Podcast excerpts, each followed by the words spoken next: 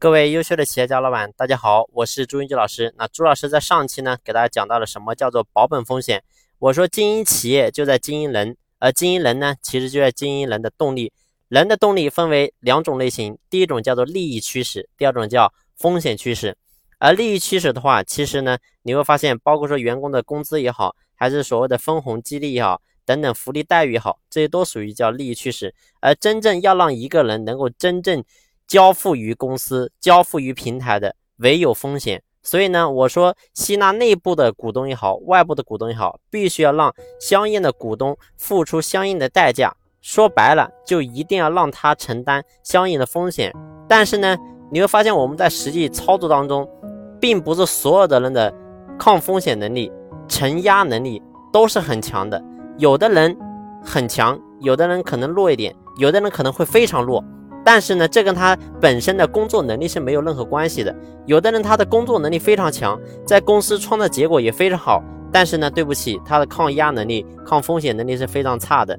那么针对这种员工呢，我们又该怎么去操作呢？很简单，其实针对这种员工，我们又要用到另外一种，就叫做返本风险。那什么叫做返本风险呢？就说白了，按照我刚才讲的，如果说在咱们公司有这么一个人，这个人呢，他平时做出来结果也是非常好。然后确实也是咱们公司非常宝贵的人才。如果说他流失的话，对公司也会造成一定的影响。那么咱们作为老板呢，你肯定非常想把他留在公司，让他为我所用。那这个时候呢，如果说你想吸纳让他成为公司股东，那么必须要让他投入一定的资金进来。就像我刚才讲到的，我说如果说一个人白白的任何钱、任何风险都没有付出的话，他即使拿到了相应的利益，他也不会好好珍惜。所以呢，我一般我是不推荐公司内部使用干股去激励员工的。好，咱们拉回来，所以讲到什么叫做返本风险，还是举昨天我讲的那个例子。我说，如果说有一个员工叫小 A，那这个小 A，那如果说咱们跟他一起合作三年，那么时间是三年，三年到期之后，什么叫做返本？就三年之后。如果说在这三年公司分红，假如说分了五万也好，十万也好，二十万也好，这个小 A 总共投给公司的钱就投了十万块钱，那么什么叫返本？就是到期之后，三年到期之后，我们公司还会一次性再返回他十万块钱本金，那么这个叫做返本。意思就是说，这三年无论说他从公司拿走了多少分红，三年到期之后。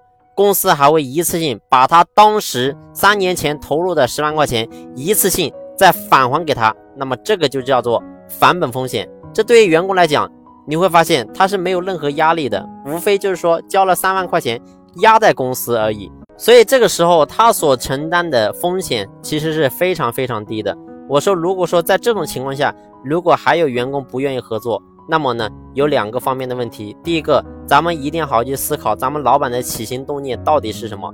员工他为什么，即使你做到这样，他还不愿意？只有两方面原因，一个就是咱们老板，一个是来自员工。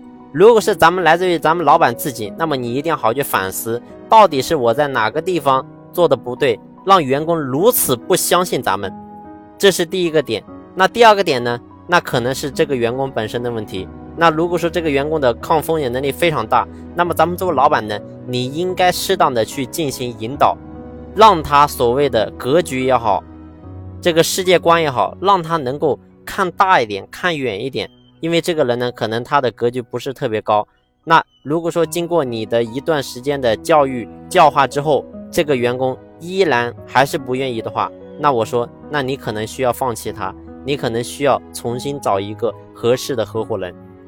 因为一个公司内部必须要有合伙人一起干这个事儿，这个事儿才有可能干大。